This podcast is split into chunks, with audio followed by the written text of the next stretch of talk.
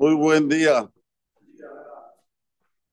Una de las preguntas que debemos preguntarnos este el Shabbat Kodesh, Perashat Bereshit, Besimanat es por qué la Torah me trae en la mayoría episodios no buenos.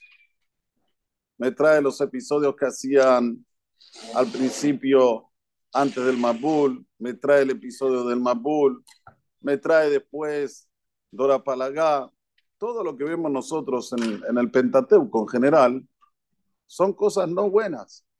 ¿Para qué la Torah me tiene que describir eso? ¿Por qué la Torah no me habla de cosas lindas, de cosas buenas?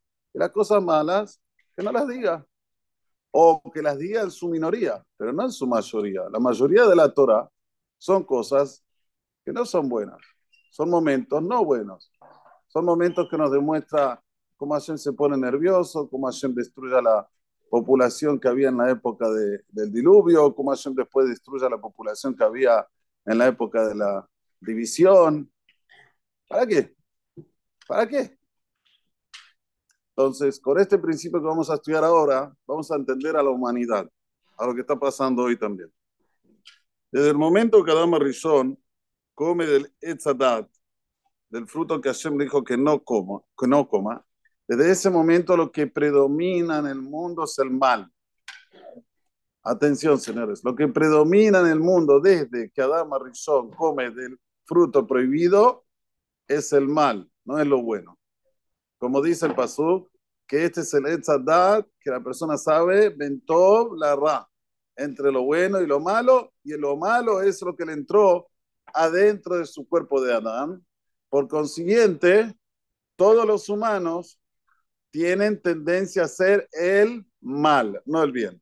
Como dice el Pasú, más adelante en el final de la Perashá, Kietzer leva Adán ra y.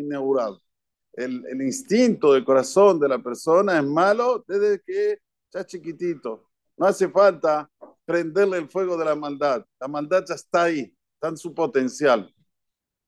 Y como vemos a posteriori con Cain y Evel, Cain se levanta y asesina a su hermano. Y ya estudiamos una vez cómo lo asesinó. Primer asesinato, cómo se sabía que podía sacar la vida a un hombre a otro hombre.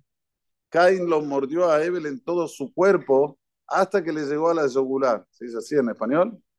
Aquí, y lo mordió y lo mató. Lo fue mordiendo, mordiendo, mordiendo, mordiendo, mordiendo, mordiendo. El primer asesinato fue de mordida en la yugular. Entonces vemos que aquí también hay más maldad que eso porque Dios le recibió a Evel y no le recibió a él, matarlo, asesinarlo con esa crueldad. Y después más adelante, como vimos que las generaciones no se portaban bien, como vemos en Lemech, Lemech tenía dos mujeres, dice la Torah, en la Perasha, una mujer para tener hijos y otra mujer para que esté bonita para él. Así dice la Torah, Edad Tzilá. Tzilá quiere decir sombra que esté haciendo sombra, o sea, en el sentido de que, que pueda tener eh, una relación con placer. Estaba bien, como se dice, presentable. Y le daban de tomar, ¿saben qué? Kos Shelakrin. Ya en la época sabían la fórmula, cómo hacer para que una mujer se quede estéril, no tenga hijos y que esté siempre bonita, file. ¿Entienden? ¿Y qué dice la Torah sobre eso?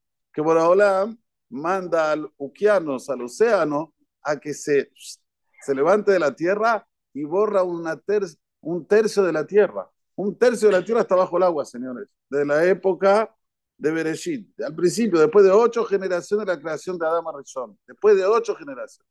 Pero cuando vio que seguían y seguían y seguían, de Noah Masahem Hashem, el único que encontró simpatía en los ojos de Hashem fue Noah. ¿Por qué? Él de Toledo, Noah, Noah, Ishtadik era un hombre justo. Dicen nuestros hajamim, en nuestra Neshama y la Neshama de todos los seres humanos, tienen el manganón. El manganón quiere decir el sentido común de lo que se puede hacer y lo que no se puede hacer. ¿Sí? Como nosotros decimos todas las mañanas, se los hay, Neshama, Senatata, Bi, Tehorá. La Neshama que me colocaste a mí es Tehorá. No hace falta que yo busque la tajara. La teorá está ahí, la tajara está ahí. ¿Qué pasa?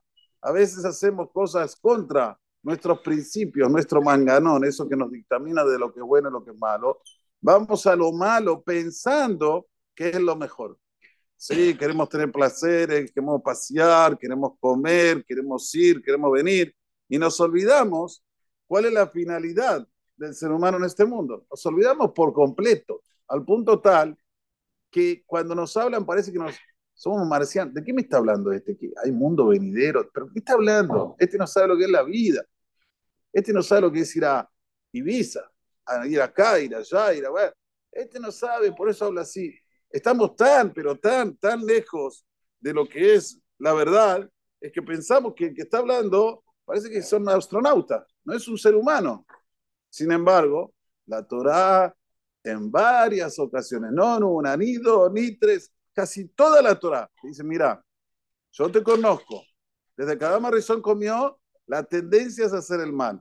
Y yo lo que quiero, dice Boraholam, es que saques la maldad de tu cuerpo, de tu corazón. ¿A través de qué?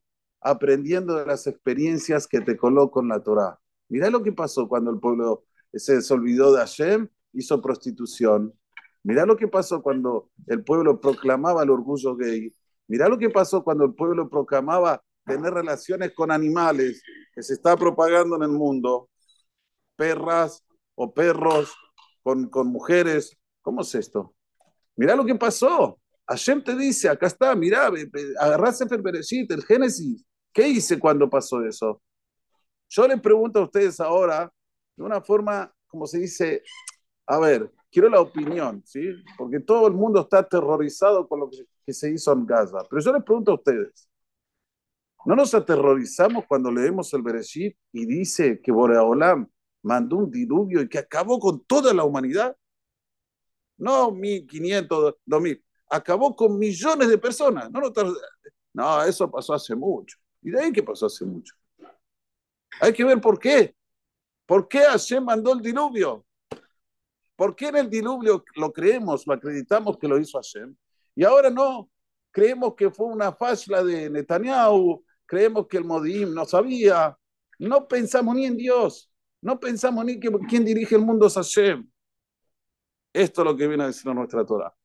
La Torah nos viene a recordar, señores, el que comanda es Boreolam. Todos nosotros somos simplemente títeres de Hashem. ¿Qué quiere Boreolam de nosotros? Hashem quiere que nos acerquemos a Él. Que seamos buenas personas de verdad. Que no seas una persona en el CNIS y otra persona cuando te vas del CNIS. Que no seas una persona que cuando estás delante de la sociedad te haces el sadik te vas de la sociedad, Barminan. Que no seas una persona que cuando estás dentro de Buenos Aires, ¿eh? comes cayer, te vas de aquí, comes cualquier cosa. No, por Alam quiere que seas coherente. Mirá la Torah, estudiala. Fíjate qué pasó cuando las personas tenían dos mujeres.